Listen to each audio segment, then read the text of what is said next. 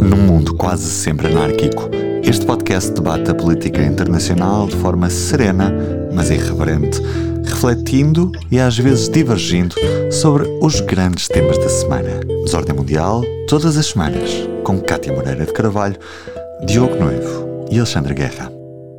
Olá, bem-vindos a mais um Desordem Mundial. Esta semana estou eu, Alexandre Guerra, e a Cátia Moreira de Carvalho. O Diogo Noivo está ausente, uh, voltará para a semana. Uh, Cátia, como é que estás? Olá, Alexandre, estou bem e tu? Também, obrigado, está tudo bem. E não perdendo mais tempo, vamos então ao nosso Ordem ou Desordem. Ordem ou Desordem? Posso começar eu, vou começar com Ordem e vou falar sobre um tema que tem sido notícia hum, há umas semanas a relação tensa entre o Kosovo e a Sérvia, uh, sempre um ponto de, de, enfim, de grande discórdia e uma espécie de rastilho naquela zona dos Balcãs. Mas uh, para dizer que uh, na semana passada, na passada quarta-feira, alcançou-se um acordo, enfim, sobre a União Europeia, mais concretamente sobre, sobre a, batuta do José Borrell, um acordo que veio enfim, vai pôr fim à, à, à polémica das matrículas das, dos automóveis, ou seja, para quem não, enfim, para quem não tem acompanhado este tema, eh, havia um ponto de discórdia, na verdade era mais um pretexto, enfim, que está por detrás daquilo que é a rivalidade histórica entre a Sérvia e o Kosovo, mas havia um ponto de discórdia que tinha a ver com as matrículas uh, de algumas viaturas sérvias, matrículas que remontavam portanto, às matrículas pré-1999, ou seja, antes da guerra de independência do Kosovo. Essas matrículas, uh, atualmente cerca de 10 mil automóveis sérvios no, no Kosovo circulam com essas matrículas e uh, desde há muito que as autoridades do Kosovo estavam a ameaçar que iriam começar a, a multar os sérvios kosovares uh, que continuasse a circular com essas matrículas. Obviamente que essas matrículas acabavam por ser e são um símbolo, digamos, daquilo que é o nacionalismo sérvio no Kosovo, e daí uh, serem tão importantes e de certa forma também serem um restilho para aquilo que são as relações uh, muito difíceis entre Kosovo e Sérvia. A verdade é que o Kosovo tem vindo a adiar essa, esse, essa, esse, esse início portanto, das multas, muito por pressão do Washington. O Washington tem feito uma pressão muito grande sobre a Pristina para ir adiando essa, essa, essa, essa, essa, essa, essa, enfim, essa introdução das multas às viaturas sérvias. E uh, depois de um acordo no, na segunda-feira, dia 21, ter falhado, dois dias depois, na quarta-feira, ou seja, no passado dia 23, foi conseguido um acordo entre as partes, entre a Sérvia e eh, o Kosovo, que permitiu desanuviar a situação. Por um lado, a Sérvia compromete a não fabricar mais matrículas, portanto, pré-99 e, uh, e, portanto, a, não, a, não, a não colocar mais matrículas uh, anteriores a 99 nos carros, uh, digamos, de sérvios no Kosovo. E, e é preciso ver que neste momento no Kosovo há cerca de 50 mil sérvios e, e desses 50 mil, 10 mil viaturas têm essas matrículas. E, por outro lado, o Kosovo, as autoridades do Kosovo comprometem-se a não, um, a, a, não avançar com esta política de multas um, aos, às viaturas que tenham matrículas de pré-99 uh, e com isto consegue-se, de certa maneira, algum desanuviamento naquilo que é uma situação historicamente tensa. O Kosovo tornou-se independente em 2008, num processo muito conturbado, num processo uh, onde a Jugoslávia, na altura a Jugoslávia, uh, composta pela, pela Sérvia e pelo, e pelo Montenegro, onde, onde, onde travaram uma guerra contra o Kosovo entre 98 e 99. Aliás, essa guerra culminou depois com os bombardeamentos da NATO, hum, que não tiveram uma resolução de Conselho de Segurança, mas os famosos bombardeamentos da NATO durante mais de 70 dias sobre a Jugoslávia e, sobretudo, sobre Belgrado. E a verdade é que Kosovo acabou por se tornar independente em 2008, uh, um país que é reconhecido por várias nações, mas não, por exemplo, pela Rússia ou pela China, e também por algumas eh, nações da União Europeia, nomeadamente pela Espanha. E, portanto, o Kosovo, historicamente, a Sérvia considera o Kosovo uma, um, um, um território da sua, enfim, da sua nacionalidade, é um território fundamental, foi sempre fundamental desde a Idade Média para a Sérvia, e portanto é um assunto que a Sérvia nunca irá esquecer e tanto Washington como a União Europeia, mas sobretudo Washington, está perfeitamente ciente de que tudo o que seja uh, situações que possam escalar têm que rapidamente ser um, combatidas e têm que ser, uh, digamos, atenuadas para não se uh, acender o rastilho que naquela situação e naquela, naquela região é muito fácil de, de facto de, de ser acendido e de provocar uma situação novamente muito complicada entre a Sérvia e o Kosovo. Já agora, só para acabar, já, estou, já me está a alongar um pouco nisto, o Kosovo basicamente é, atualmente, é quase maioritariamente 90% composto por portanto, albaneses, portanto, kosovares albaneses, e por uma pequena minoria de população sérvia, mas efetivamente o Kosovo foi mais uma invenção, sobretudo europeia, e onde houve também um senhor responsável, antigo presidente finlandês, Marti Ahtisaari, que foi uma das pessoas responsáveis por, enfim, pela, pela caminhada para a independência do Kosovo, na minha opinião, um erro histórico e que, e que já se pagou muito caro por isso e que provavelmente no futuro uh, irá trazer mais sabores, mas isso depois cá estaremos. Uh, Kátia, e o teu ordem ou desordem? Olá, eu trago desordem, um, mas que felizmente teve alguma ordem como desfecho.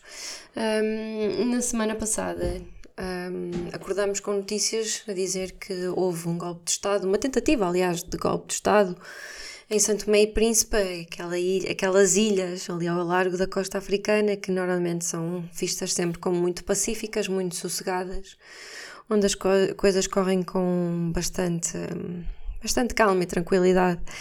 No entanto, um, uma tentativa de golpe de Estado, algo peculiar aconteceu, começou sem armas, acabou por ter alguns mortos, um, mas foi levado a cabo por algumas pessoas que pareciam assim um bocadinho mais amadoras. Um, e durou poucas horas. E, um, e portanto uh, já algumas pessoas foram, foram, foram detidas uh, como por exemplo Arlésio Costa e Delfim Neves. Um, e portanto também detiveram alguns militares que facilitaram a entrada dos, uh, dos revoltosos, se é que eu posso usar esta palavra, porque estes militares facilitaram a entrada de, destes atacantes no quartel militar Uh, e, portanto, estes militares também foram detidos como sendo considerados cúmplices. Um, e, portanto, ainda está a ser averiguado, ainda estão a ser averiguadas as causas que levou a esta tentativa de golpe de Estado. Um, digamos que os próprios políticos, a própria população está um bocadinho estupefacta e perplexa com aquilo que aconteceu, porque nada indicava que isto de facto fosse acontecer, porque é um país onde, onde se vive com bastante calma em termos políticos e até sociais, apesar dos problemas e de, do índice de desenvolvimento ser muito baixo. Um, mas a verdade é que pronto, isto aconteceu, uh, os, os atacantes eram bastante jovens ainda, mas uh, foram amando de, de alguém e, uh, e, como, e numa forma de, de, de, de, tentar perceber o que aconteceu. Entretanto, as autoridades santomenses já pediram ajuda a Portugal e, uh, e alguns inspectores e peritos da Polícia Judiciária foram enviados para lá para ajudar um, a, a, investigar as causas e as pessoas que estão na origem desta tentativa de golpe de Estado, porque as autoridades santomenses estão, e cito, a ver isto com caráter de urgência. Um, e portanto, uh, vamos ver o que é que sai daqui, mas espero eu que tenha sido algo bastante amador e que não tenha ramificações nem implicações para o futuro, uh, porque Santo Tomé de facto é um país ali em África que tem vivido com bastante calma desde, desde há alguns anos e acho que era de manter. Foi muito estranho o, que aconteceu, não é? Uh, foi muito estranho. Ainda não se percebeu muito bem as causas. Não, e o presidente São Tomense tem sido bastante, Carlos Nova tem sido bastante prudente nas decorações, nas poucas decorações que tem, que tem preferido sobre esta, sobre esta matéria, embora tenha, tenha, tenha assumido que tenha sido um, uma tentativa de golpe de Estado, isso pelo menos assumiu, mas pouco mais disso do, do, do que isso, e portanto temos que aguardar, não é? Sim, sim, vamos ver o que é vai acontecer. Sim, esperemos que a, que a nossa. Que não tenha implicações, não é? Sim, esperemos que sim. E pronto, uh, ordem ou desordem, vamos então ao nosso tema principal, o ponto de ordem. Order! Order! cá estamos para o nosso ponto de ordem. Esta semana vamos falar sobre a Turquia, a Turquia enquanto player regional, a Turquia enquanto Estado que combate ferozmente o PKK, um, um grupo enfim, curdo considerado um grupo terrorista por vários países, nomeadamente Estados Unidos, União Europeia. a Turquia de Erdogan, que também está a assumir-se cada vez mais como uma potência uh, a vários níveis, é uma potência no, enfim, na região euroasiática, mas também no mundo muçulmano com os seus vizinhos árabes. Uh, ainda recentemente, há dias, na, na abertura do, do, Campeonato do Mundo de Futebol, uh, viu-se o presidente Erdogan a apertar a mão ao, ao presidente Sisi do Egito, naquilo que, uh, que enfim, um, um, gesto que surpreendeu muitos uh, e que está a ser também interpretado como uma tentativa de de Ankara de se aproximar portanto, ao Egito, ou de haver uma reaproximação. E uh, estamos também perante uma operação que Ankara está a desencadear, uma operação muito musculada contra os curdos, uh, não só portanto, os curdos no território turco, mas, sobretudo, nos curdos em território sírio. Aliás, esta operação vem no seguimento dos atentados terroristas ou dos ataques terroristas do passado dia 13, se não estou em erro, que fez vários mortos, seis mortos e cerca de 80 feridos. E uh, o Erdogan foi claro em que diz que chegou a hora da vingança, portanto, e uh, essa operação uh, que neste momento está em curso pode, ou pelo menos, pode implicar eventualmente até operações terrestres na, na zona curda síria, o que está a criar, a gerar algumas preocupações uh, e alguns anseios, quer, uh, enfim, pelos próprios curdos uh, sírios, um, quer pelas forças democráticas sírias, portanto, o grupo SDF, que têm sido fundamentais no combate ao Estado Islâmico. e, portanto, gera-se aqui uma situação muito complexa e com Washington, obviamente, também muito atento a tudo isto. Enfim, este é o mote para a nossa conversa. Kátia, como é que tens estado a, a, analisar esta, enfim, esta resposta de Ankara? Esta, ou seja, não, não, não, é, não é nova esta postura de Ankara em relação ao PKK, não é? É histórica. Esta, é um grupo que foi criado nos anos 70, sobretudo ainda pelo, pelo jovem Abdullah Öcalan, que neste momento está preso uh, perpetuamente em, na Turquia, mas a verdade é que uh, estamos a, parecemos estar numa fase novamente de grande fulgor bélico e por parte de Ankara em relação ao PKK. E não só ao PKK, mas também aos curdos da, da Síria, neste caso. Como é que estás a analisar a situação? Estou a analisar com alguma preocupação, mas hum, tendo em conta a dinâmica no terreno, um, tendo em conta os interesses da Turquia, tendo em conta os interesses americanos, eu acho que a situação não tem uh, muito por onde escalar. A Turquia tem interesses em comprar um, aviões de combate F-16 aos Estados Unidos.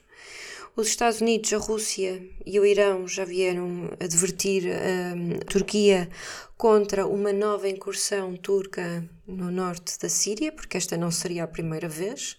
A última aconteceu em 2019 e foi bastante problemática, não só pelas vítimas que causou, eh, os mortos, os feridos, os deslocados, mas também porque alguns dos ataques atingiram uh, locais que tinham alguns prisioneiros do Estado Islâmico, algumas prisões e campos de detenção que tinham pessoas afiliadas ao Estado Islâmico e que com isto acabaram por ser um, libertadas e, portanto, ficaram a monte. Um, portanto, existe é um, é um, problema, um, problema complexo, como disseste. Uh, e, portanto, como a Turquia uh, tem interesses em comprar avi aviões de combate aos Estados Unidos e como os Estados Unidos já vieram dizer à Turquia para evitarem uma nova incursão no terreno E isto pode, e desta incursão pode depender um, a compra destes aviões, talvez isto possa refriar um bocadinho estes ímpetos um, de Erdogan e ímpetos turcos de, de voltar ao norte da Síria. Por outro lado, embora acho que isto possa servir como um, um travão, eu acho que, por outro lado, o facto de estarmos a viver uma guerra na Ucrânia, em que as atenções estão todas voltadas para a Ucrânia, um, eu penso que isto pode ajudar a mascarar um bocadinho aquilo que possa vir a acontecer no terreno no norte da Síria, porque seria um, é um território que seria mais uma vez atacado, mais uma vez massacrado e, eh, e portanto pode não chamar tanta atenção da, da comunidade claro. internacional. O comandante de, portanto, das forças democráticas sírias, o grupo SDF, que é o principal, digamos, grupo de resistência uh, ao Estado Islâmico, uh, mas e, e, ao mesmo tempo também um dos principais opositores ao regime Bashar al-Assad, é? Eh, este SDF tem como aliados no combate ao Estado Islâmico tem, portanto, o partido, digamos, a ala curda síria, que é o IPG, portanto, uh, as Unidades de Proteção Populares Curdas, e depois tem outro grupo que é, enfim, partido. Sim, tem o IPJ, IPJ IPG, IPG, sim, IPG. E depois tem o Partido da União Democrática Síria, que é outro grupo. Portanto, são três grupos, basicamente um, onde, onde tem, por um lado, o inimigo comum, que é o Estado Islâmico, por outro lado, tem, também tem o regime de Bashar al-Assad, mas depois, entre eles, por força daquilo que são os, uh, enfim, os alinhamentos externos, há ali contradições importantes. Mas um dos comandantes do SDF, portanto, as Forças Democráticas Sírias, uh, disse, agora aí diz, o, o, o Koban, Mailan Koban, disse que, uh, que a cara não avança sem ter luz verde, quer de Moscou, quer de Washington.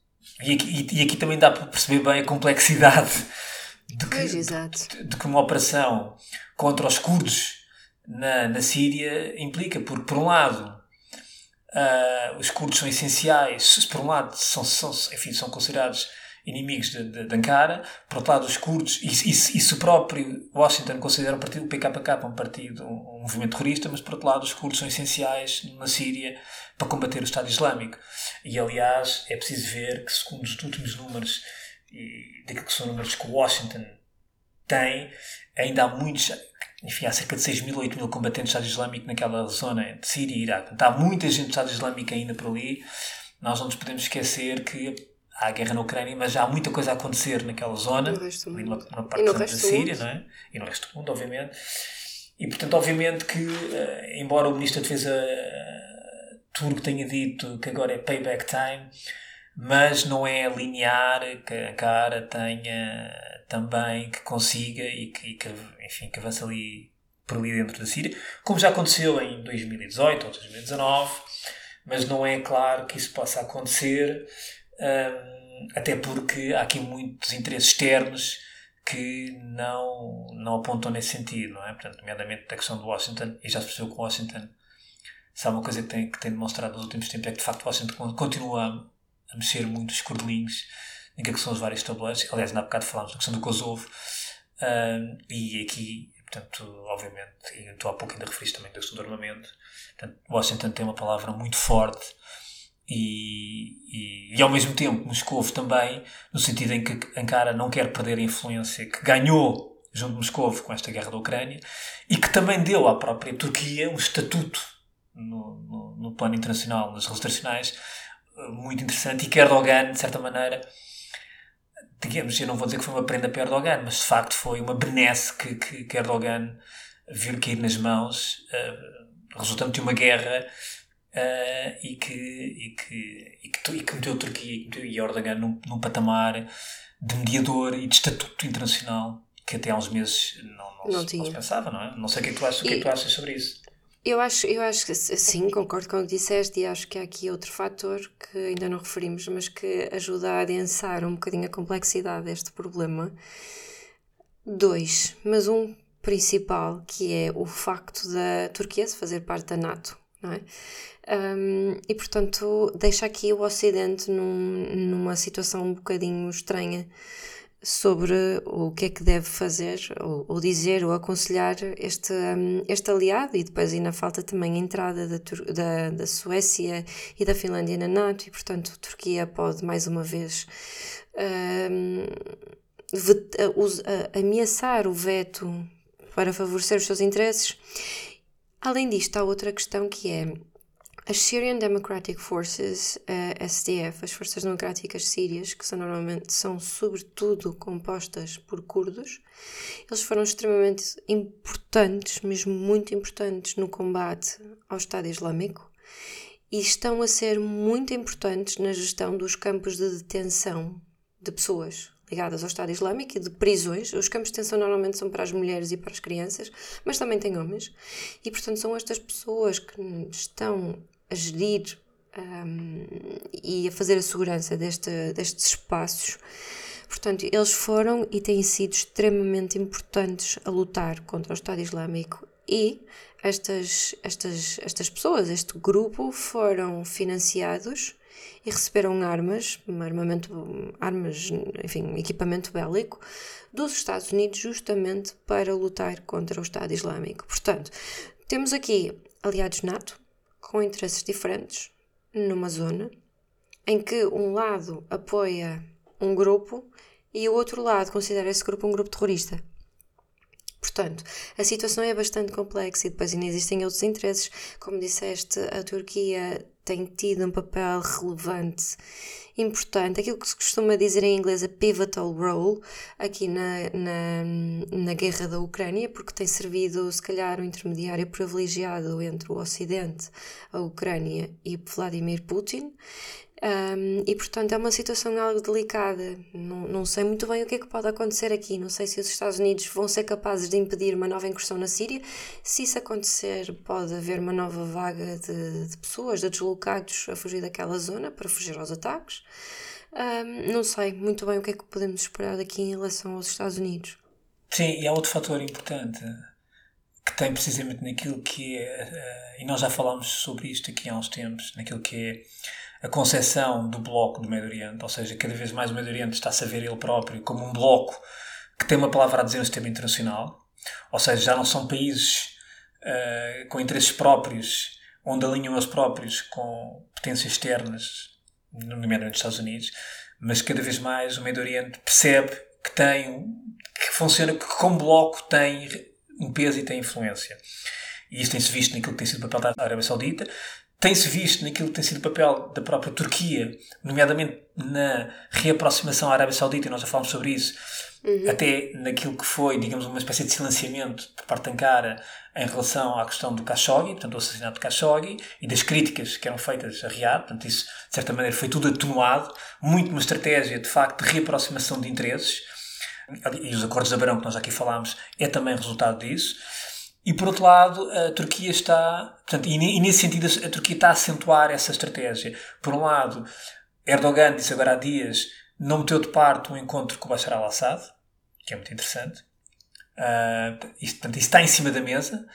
E agora, também há dias, como há pouco referi, o aperto de mão muito importante entre uh, Erdogan e, e, e, o presidente Sisi do Egito, dois países uh, enfim, que estavam muito distanciados, sobretudo depois da queda do Morsi, um, e, e, e, até de certa maneira, depois de Erdogan ter um, olhado, ter percebido que aquilo que era os 16 em relação à Primavera Árabe, aquilo que podia surgir da Primavera Árabe, uh, que pudesse beneficiar eventualmente a, a, a a própria Turquia num movimento, digamos assim, num, num, novo movimento muçulmano uh, para a região, de facto as coisas não, não saíram de acordo com aquilo que Erdogan ansiava. Sim, até por, por exemplo, a partir do momento em que a Irmandade Muçulmana, por exemplo, é legalizada e é perseguida, obviamente que eh, Erdogan perde aquilo que seria um braço muito importante naquilo que era o seu projeto, digamos, para a região. Não é neste caso não é de panarabismo, mas uma espécie de, de projeto muçulmano liderado pela Turquia, onde, por exemplo, a Irmandade Muçulmana, que também é sunita, um, teria um papel muito importante. porque nós não podemos esquecer que os projetos, os projetos destes países muçulmanos, maioritariamente muçulmanos, têm sempre essa componente de afirmação pela, enfim, sobretudo pelos alinhamentos digamos, de uma determinada corrente do Islão, e neste caso sunita, e, e, a Irmandade Muçulmana seria um braço muito importante, um braço, não, um braço, não diria um braço armado, mas um braço ideológico e político para, por exemplo, um, Erdogan poder afirmar o seu projeto de poder, enfim, de uma forma mais vasta na região. Quer dizer, isso não aconteceu e, de certa maneira, não aconteceu porque o próprio Egito e o próprio Sisi uh, outro, tinha, enfim, tinha outro, tinha, teve, teve outro projeto de poder e, e, portanto, durante anos Ankara e o Cairo estiveram de facto muito afastados. Este aperto de mão que agora há dias se viu uh, é importante nesse sentido porque dá a entender que pode haver aqui uma reaproximação entre o Egito e a Turquia. E, e mais uma vez, eu leio, nós aqui falamos sobre isso, estas movimentações que estão-se a verificar, nomeadamente até entre, entre eh, enfim, Estados rivais estão-se a dar também precisamente por uma lógica de bloco, onde de facto o Meio Oriente um, começa a perceber que uh, pode ser um bloco, um bloco, um bloco no sistema internacional e como tal as nações também desse bloco querem se afirmar como elas próprias como as líderes desse bloco. Quer dizer, temos a Turquia, temos a Arábia Saudita, aliás, a Arábia Saudita é um caso exemplar daquilo que tem, que tem feito nesse, nesse, nesse, nesse, nessa linha e obviamente o Egito, não é? Portanto, temos aqui três potências muito importantes nesta matéria. Uh, o Irão, de certa maneira, escape, faz aqui um pouco, um pouco esta, esta, esta, esta lógica, até porque o Irão é um Estado xiita, maioritariamente xiita, e isto tem muito, é muito importante nestes alinhamentos, digamos assim, uh, nestes projetos de poder uh, entre estes Mas a Síria também é. É uma certo. minoria xiita. Certo, certo, sim, é a alauíta. Ou melhor, é liderada por uma sim. minoria alauíta, sim. Sim, mas estavas a dizer que hum, era interessante o facto de Erdogan ter apertado a mão a Bashar al-Assad. Mas... Não, não, a, a Sisi, a Sisi, desculpa. Ao presidente do Egito. Falaste, mas também falaste em relação ao, ao Bashar al-Assad. Sim, Erdogan meteu em cima da mesa um possível encontro com, com Bashar al-Assad. Ah, desculpa, desculpa, exatamente, sim, isso, desculpem. Um, sim, isso também é interessante, um, e, mas não é de estranhar, porque já nas incursões passadas gente, uh, da Turquia no norte da Síria, elas foram feitas uh, em conluio com as forças sírias, uh, com um, as forças afetas ao regime sírio, ao presidente Bashar al-Assad. Um, e, e, houve alguns, uh, enfim, alguns abusos, atropelos gravíssimos de direitos humanos feitos pelos dois lados contra, contra, contra os curtos, nomeadamente há, há cerca de dois anos, na incursão de outubro de 2019, em que foi feita em conjunto entre as forças sírias e a Turquia, em que houve houve um, ataques indiscriminados contra estruturas e propriedades civis e contra os civis, houve pilhagens de propriedades uh, curdas, de pessoas curdas, milhares de pessoas foram presas, curdas, e algumas, eh, algumas eh, também, um número bastante elevado, também foram, alguns curtos também foram, um, uh, eh, nomeadamente forças policiais curdas também foram mortas, alguns ativistas políticos e também até algumas pessoas que ajudavam um, na resposta humanitária e na, resposta, enfim, de emergência médica. Um, houve também pessoas curdas que foram ilegalmente transferidas para a Turquia para serem alvo de julgamentos completamente arbitrários uh, e algumas delas ainda estão presas, mas o que muitas o que espera uh, o que muitas destas pessoas esperam é que estes julgamentos possam levar à pena de morte. Um, e portanto, existe aqui uh, vários atropelos, vários abusos de direitos humanos que têm sido feitos. Fala-se também, já se falou também de um, crimes de guerra que possam ter sido alegadamente cometidos pela Turquia, como por exemplo o uso de químicos um, contra químicos e, e, outros agentes biológicos contra as populações curdas. Uh, e portanto, uh, isto é um problema bastante sério que não se fala assim muitas vezes, porque a Síria é a confusão que nós sabemos que ainda é, desde 2012, com a guerra civil, depois com o domínio do Estado Islâmico de grande parte do país, com o facto de naquele país ainda existam um, esse, esse número que tu falaste, cerca de 6 mil combatentes e pessoas sim, afiliadas ao Estado sim. Islâmico. 6 mil, 8 mil, 10 mil, os números Nós não temos ouvido falar do Estado Islâmico, sobretudo desde que a pandemia começou, há cerca de dois anos, mas o Estado Islâmico não deixou de existir. Eles podem ter perdido a sua ocupação territorial, mas um, eles não deixaram de existir. Um, as pessoas não perdem a sua ideologia, muito menos a sua ideologia extremista, assim de um dia para o outro, só porque perdem o seu território. Portanto, estas pessoas ainda andam aí, muitas delas um, continuam lá, na Síria e no Iraque, outras deslocaram-se para os seus países de origem, ainda que em menor número, a um número menor do que aquilo que se esperava inicialmente. Outras deslocaram-se para alguns países que são considerados aqueles tais chamados Estados falhados, como por exemplo o Iêmen ou, ou a Líbia. Nós normalmente quando hum, falamos em, em, em, combatentes do Estado Islâmico, nós pensamos logo naqueles europeus, os foreign fighters que saíram da Europa e que se deslocaram para a Síria e para o Iraque. Embora esses números tenham sido bastante elevados, cerca de 6 mil na altura que fugiram da Europa, que saíram da Europa para Síria para o Iraque, a grande parte vem de países do Médio Oriente, da Ásia e, e depois de África. Portanto, um, isto, estou a dizer isto para os nossos ouvintes não ficarem assustados a pensar que a, a, grande parte das pessoas que estão lá, que nós estamos a falar destes 6 mil ou 8 mil, são todos europeus, porque não são. Agora queria falar só outra coisa que é a, a, a Turquia neste momento está a viver um, também muito por causa deste ímpeto que Erdogan tem tido por causa da guerra na Ucrânia, a Turquia está a viver uma fase de um, um aumento do, do, nacionalismo, do sentimento uhum. nacionalista. E vai ter eleições em breve. E, portanto, Há outra variável que também devemos ter em conta, que é o facto de um, Erdogan poder estar a usar esta ameaça de incursão no território sírio ou uma efetiva incursão no território sírio para ainda incrementar mais esses sentimentos nacionalistas e, portanto, potenciar ainda mais um, os seus apoiantes e. Um, e resultados a seu favor. Não sei o que é que tu achas disto. Sim, tenho uma, uma das coisas a dizer nós não se esquecer que a relação entre a Turquia e a Síria foi uma relação que se deteriorou muito durante a guerra uh, da Síria, durante os 10, 11 anos da guerra da Síria. Por um lado, Ankara-se tinha um inimigo que eram os, os curdos, que por outro lado eram inimigos de, de, de Bashar al-Assad e de Damasco, mas a verdade é que entre a Síria, entre a Turquia e a Síria, ou entre o governo turco e o governo sírio, as relações uh, portanto, houve um corte de relações efetivo, de facto. Erdogan chegou-se a dirigir ao próprio Bashar Assad como, penso que chegou a chamá-lo de assassino.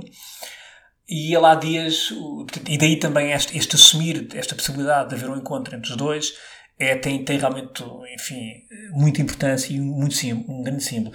E há dias, de facto, o Erdogan tem uma, uma frase que é qualquer coisa e ele diz que não há, em, em, não há ressentimentos ou amargura em política quando questionaram sobre esta questão, esta, quando ele falou nesta possibilidade. Cinismo. Tal cinismo, nesta, nesta possibilidade de, de, de se encontrar com Bashar al-Assad. Porque há interesses superiores, nomeadamente, como falamos há pouco, tais interesses regionais, de bloco, de potência e de liderança dentro desse bloco. Depois, em relação à questão nacionalista que tu falaste, essa questão para mim é muito importante e é muito interessante. Porquê? Porque Erdogan, como líder populista que é e como líder digamos, com um projeto autoritário com um projeto de poder muito baseado no nacionalismo e no etnonacionalismo, de certa forma, ele está a recuperar um pouco aquilo que era a visão e o projeto de Kemal Atatürk e dos jovens turcos quando fundaram a República Turca em, 20, em 1923. E essa República, não podemos esquecer que foi precisamente fundada num etnonacionalismo, que aliás esteve na origem, por exemplo, do genocídio arménio. Uh, e da perseguição também a curdos e gregos ortodoxos, enfim, portanto, há várias, há várias, há vários, várias, várias partes da população que antes estavam integradas no Império Otomano e que hum, não eram populações turcomanas, quer dizer, portanto, e a partir do momento em que o Império, o Império Otomano, que sempre foi um um império bastante tolerante com aquilo que eram as várias religiões, nomeadamente com os judeus, cristãos, de, enfim, de, de, de, de, sejam arménios, eh, ortodoxos, seja o que for, mas o, a Turquia, embora nasça daquilo que era que foram as ruínas do Império Otomano, mas o projeto turco parte precisamente de uma lógica muito nacionalista, enfim, com os jovens turcos, começa no final do século XIX e entra pelo século XX. E este projeto, de certa maneira, assenta uh, em, enfim, num, num, num, projeto de eliminação ou de perseguição de, daquilo que não eram eh, portanto, povos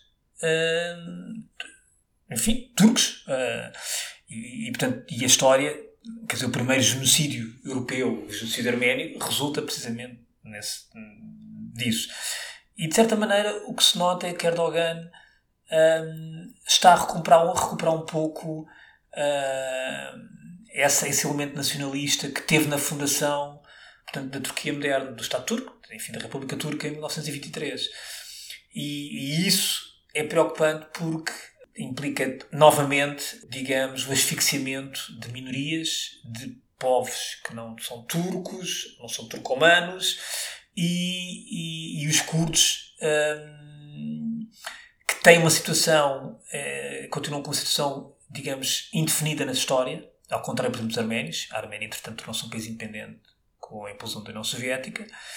Mas os curdos não, nunca chegaram a ter o seu projeto de poder, o seu projeto, enfim, de país. Uh, continua a ser um país, um povo disperso, sobretudo entre Turquia, Iraque e Síria.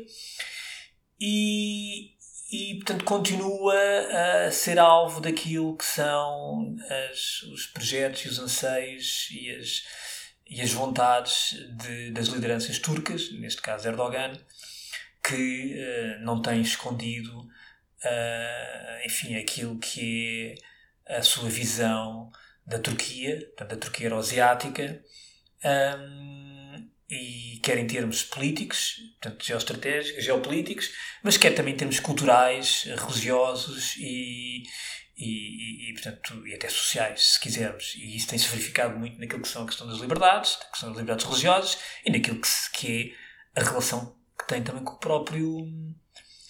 Com, quer dizer, com, com, com, com, os próprios curdos. Portanto, não se pode dizer que a situação tenha evoluído nos últimos anos com Erdogan, na, a nível de liberdades, garantias e direitos. Não se pode dizer que a Turquia tenha pode realmente dizer o contrário. Evoluído.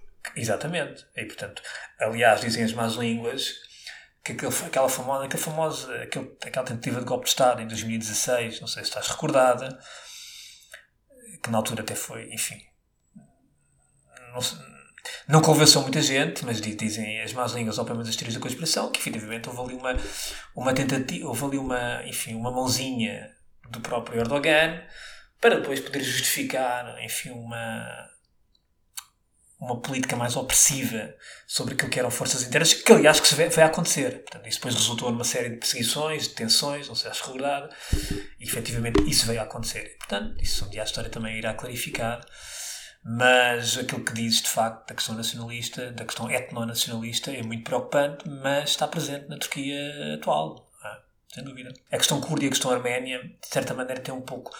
A história eh, eram, foram povos, quer dizer, a Arménia um povo ancestral na, naquela região e que durante muitos séculos estiveram debaixo do Império Otomano.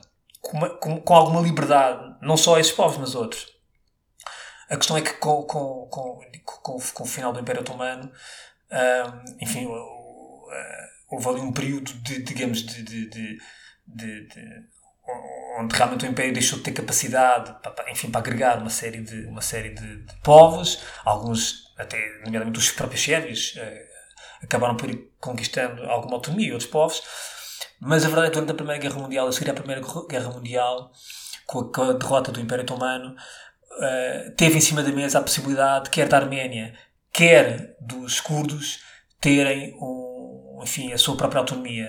O Tratado Sèvres, uh, que, que, que, defini, que, enfim, que põe termo entre as potências aliadas e o Império Otomano, tem, contempla essa autonomia para a Arménia e para o, para, o, para o povo curdo. Aliás, a Arménia chegou a ter, durante a Primeira Guerra Mundial, uma república, digamos, mais ou menos autónoma, uh, embora tivesse uma parte ocupada pela, pela, pela, pela Rússia, outra parte pelo Império Otomano, mas efetivamente em 1920 há um acordo que, que prevê isso. O que é que acontece? É que o, quando o próprio otomano se desagrega e, e, e, começa a nascer a Turquia, a guerra da, da independência da Turquia, um, esse, esse, acordo acaba por cair por terra. E o acordo seguinte, que já é um acordo feito com a Turquia em 1923, é um acordo que, que deita por terra completamente aquilo que era a autonomia curda. E nessa altura já a parte da Arménia tinha sido engolida pela nova, enfim, pela nova Rússia, pela nova, pela nova, uh, pela nova realidade política que resultava da, da, da Revolução Russa, da Revolução Bolchevique, e, e de certa maneira a Arménia só mais tarde só depois do final da implosão da União Soviética é que de ser um Estado independente. Ah, os curdos nunca iriam ter e nunca tiveram esse Estado independente. Um, e, portanto, esse problema prolongou-se até hoje e hoje ainda é bem evidente, um, de certa forma, a, determinada altura da história, não, enfim, não, não, não, aquilo que seria um projeto de autonomia acabou por ser rejeitado e depois as potências aliadas também não, não fizeram, enfim, não voltaram, não, não, não, não reforçaram essa ideia e, quer dizer, os curtos continuaram, continuaram dispersos por vários países e esse projeto nunca acabou por nunca existir, ao contrário da Arménia, que, que hoje, enfim, que hoje é um Estado independente. Um, mas os curtos não, efetivamente, e portanto é um problema que persiste na história, não é? E tu és uma pessoa muito entusiasta destes temas, nota-se. Sim, sim. Sabes que o meu primeiro, o meu primeiro, o meu primeiro, eu nunca mais me esqueço, o meu primeiro trabalho na universidade que fiz em 95 foi, foi precisamente sobre o PKK. Nunca mais me esqueço. Marcou. O primeiro trabalho, o meu primeiro trabalho que fiz para a universidade, o primeiro ano do meu curso de Relações Internacionais foi sobre o PKK. Nunca mais me esqueci disso. Marcou, e sobre os curdos, muito interessante. Sim, sim, é, é de facto um tema muito interessante que hoje em dia fala-se muito pouco. Oxalá nós trazemos hoje aqui algum, enfim, alguma atenção direcionada para esta zona. E eu acho que se calhar uma boa conclusão, não sei, ajuda-me para este episódio, porque não falamos um, de uma parte importante da Turquia, em que a Turquia conseguiu também usar a. Um, um, instabilidade que existia na altura em seu favor, que é um bocadinho aquilo que também tem feito ao longo destes anos e que provavelmente vai voltar a fazer agora, que foi a questão dos refugiados e aquele acordo, aquele tão mal afamado acordo com a União Europeia. Um, e portanto, eu acho que uma conclusão, se calhar, para este episódio é que a Turquia tem, tem conseguido gerir as instabilidades a seu favor e com isso aumentar a sua influência, ainda que por caminhos travessos. Uhum. Muito bem, certamente voltaremos a falar de Turquia noutros programas. Um, um, e já com o Diogo, que também Diogo, sabe bastante sobre este, estes é tópicos, sim. Sim, esta Turquia, realidade, não é? A Turquia é cada vez mais incontornável, portanto, na nossa história sim, europeia, sim. história asiática e mundial. E pronto, eh, feito o ponto de ordem, vamos ao nosso Sem Fronteiras. Sem Fronteiras, uh, Kátia, o que é que tu trazes hoje? Eu trago um livro que é muito interessante. É um livro de, publicado pela Bertrand, escrito uhum. por Erico Frattini, e chama-se uhum. A Conspiração para Matar Lourenço de Médicis, um crime desvendado ao fim de cinco séculos. E, portanto, aquilo que é a sinopse do livro é que os Médicis são, acho que enfim, os nossos ouvintes e praticamente todas as pessoas já devem ter ouvido falar na família Médicis da, da Florença. Eles eram extremamente ricos, influentes, mas também eram muito odiados e, portanto, eles eram odiados por uns uh, e vangloriados por outros. E, portanto, eles dirigiram durante bastante tempo a política dos Estados italianos por meio de intrigas, diplomacia, conspirações e outras coisas mais macabras, como assassinatos. E, portanto, em 1478, um grupo de conspiradores tentou pôr fim à vida de Lourenço de Médicis e do seu irmão, que se chamava Juliano. E, portanto, eles, o plano era matá-los ao mesmo tempo para evitar qualquer tipo de represálias, porque, enfim, uh, eles não estariam cá para depois mandar uh, assassinar os seus uh, perpetradores, mas este plano falhou. Falhou e, portanto, uma onda de vingança e de, um, e de represálias sobre estes uh, atacantes um, desenvolveu-se e, portanto, não, não tiveram tréguas. E, portanto, este livro, um, aquilo que fala é, é desvendar um bocadinho este plano ao fim destes anos todos e perceber quem é que foi o verdadeiro cérebro por trás desta conspiração um, que, foi, que era para matar estes dois irmãos Médicis e ao fim deste tempo todo. E, portanto, eu acho que isto vale, é um livro que vale muito, muito a pena ler. É um livro recente, uh, um livro de, de, deste ano, 2022. É um livro recente e, portanto, este autor também tem outros, também outros livros bastante interessantes, também muito bons.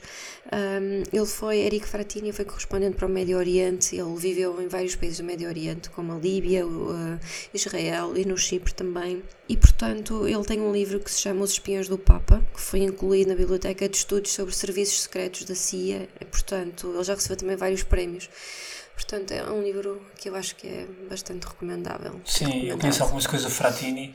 Uh, ele tem, ele tem, ele, ele farta-se de vender e porque também sim, a uma altura entrou em algumas matérias mais exóticas, uh, enfim, alguns, uh, alguns temas mais exóticos. Uh, mas é um, é um autor que de facto farta-se vender. Eu acho que ele já teve várias vezes em Portugal, pelo menos uma outra vez, e mesmo cá em Portugal não tem, é um autor que bastante Mas conhecido. Conhecido sim. Excelente sugestão. Excelente sugestão. E eu, uh, esta semana, trago o Mr. Jones. What do you want? The story no one is talking about. Ukraine. Stalin's gold.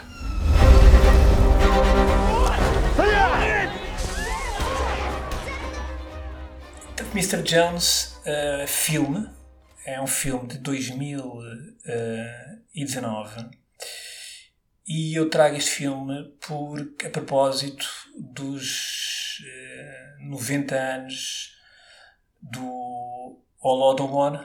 Um, tema quente, tema quente agora. Tema quente, tema dramático. Foram celebrados agora, portanto, o 90 aniversário foi celebrado agora no passado dia 26 na Ucrânia.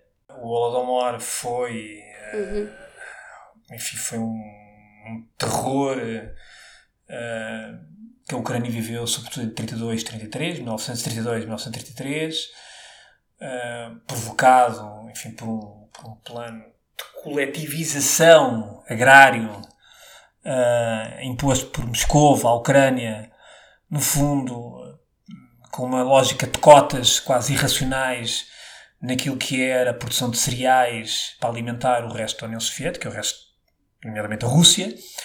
Uh, um, enfim, um plano de tal maneira agressivo e, digamos, desumano que provocou, uh, enfim, uma, uma, uma, uma, tragédia de fome uh, que ainda hoje, enfim, há quem discuta, há quem coloque em causa essa tragédia, mas efetivamente os dados que existem, as provas que existem, os testemunhos que existem, uh, de facto foi uma tragédia que provocou milhares e milhares de mortos. O número não é. O número é, é discutível, 3 milhões, 4 milhões, há quem fale mais. O número varia, também depende sempre da, da, daquilo que se contabiliza, mas efetivamente foi uma tragédia colossal uh, na, na Ucrânia. E este Mr. Jones é um filme que relata precisamente a história de Garrett Jones. Garrett Jones foi um jornalista galês, foi o homem que deu ao mundo, a conhecer ao mundo, uh, esta tragédia. Uh, ele já tinha estado na Rússia. Ele, aliás, ele, ele, antes de ser jornalista, ele era, ele foi assessor de um antigo primeiro-ministro britânico, Lloyd George. Ele deixa de ser assessor do primeiro-ministro britânico, que já não era primeiro-ministro, era ex-primeiro-ministro, ele era assessor dele enquanto ex-primeiro-ministro. E ele dedica-se ao jornalismo e aliás com algum sucesso. Ele, aliás, foi dos primeiros jornalistas, por exemplo, a fazer a cobertura, a, fazer, a acompanhar o Hitler numa viagem em 33. Ele já em 32 tinha estado na Rússia pelo menos duas vezes. E ele, em março de 33, ele vai novamente à Rússia e uh, vai à Ucrânia. E por, por enfim, por, por, até por, por algumas circunstâncias, uh, ele consegue ter acesso a zonas da Ucrânia mais rurais uh, e ele vê na primeira pessoa um, enfim, situações uh, devastadoras, ele vê, vê, enfim, vê, vê de facto o drama, que aliás já era algo que se falava, portanto não era, não era uh, o que se passava na Ucrânia não era de todo desconhecido, aliás nessa altura, nesse mês de março de 33, há um, um correspondente do Guardian, na altura o Guardian não se chamava Guardian, tinha outro nome, mas era, era o Guardian, uh, lança precisamente alguns textos. Há um texto que sai, aliás, de, de forma anónima, onde também relata isso. Portanto, há ali, há ali durante, alguns, durante um período muito curto, uh, quer este jornalista do Guardian, quer o Garrett Jones, que depois emite um comunicado de Berlim, que é publicado por vários jornais, onde de facto uh, faz o relato daquilo que vê. O problema, e isso é muito interessante porquê? Porque uh, Jones vai contar muito com a oposição na altura daquilo que era, por exemplo, o, o aparelho instalado, nomeadamente o New York Times, através do seu correspondente, um senhor chamado Walter Durant, que teve durante muitos anos em Kiev, em, em Moscou, era o correspondente máximo do New York Times, e que, de certa maneira, tinha uma visão muito alinhada com, com Moscou. E, e o Garrett Jones sofreu uma campanha de desinformação, que aliás, isso depois perpetuou-se um pouco naquilo que foi sempre as dúvidas que se colocavam em relação à tragédia da Ucrânia. E este filme conta um pouco a história do Garrett Jones e a forma como ele, de facto, tentou passar a sua mensagem sobre um drama que efetivamente uh, aconteceu. Um, e ele depois acaba, ele morre pouco tempo depois, ele morre pouco, poucos anos depois. Há quem diga que foi assassinado pelo, pela, pela polícia secreta soviética. Uh, e o Walter Durant uh, recebeu um Pulitzer, aliás, pelas, pelos artigos que fez, uh, precisamente desmontando, tentando desmontar aquilo que o, que o Garrett Jones tinha, tinha relatado. Mas o Walter Durant, depois, ao longo dos anos, ele acho que morreu para nos anos 50, e de certa maneira foi também o seu trabalho no New York Times foi colocado em causa precisamente hoje em dia é claro sobre aquilo que de facto que ele enfim que estava muito alinhado com o poder de Moscou e, e, de certa maneira o, New York Times não sai bem, de facto, e o seu correspondente máximo em Moscou durante esses anos todos, entre, penso que foi entre 1920 e tal e 30 e tal, e, e de facto é este filme, Mr. Jones, de 2019, é de uma realizadora polaca, e, e fica-se com uma ideia interessante sobre o processo, pelo menos de informação e de, de, de divulgação daquilo que foi o Holodomor uh, e na Ucrânia, e portanto é a minha sugestão esta semana. E pronto, uh, chegamos ao fim de mais um episódio. Para a semana estaremos cá outra vez. Uh, beijinhos e abraços. Abraços, beijinhos, até para a semana, Alexandre.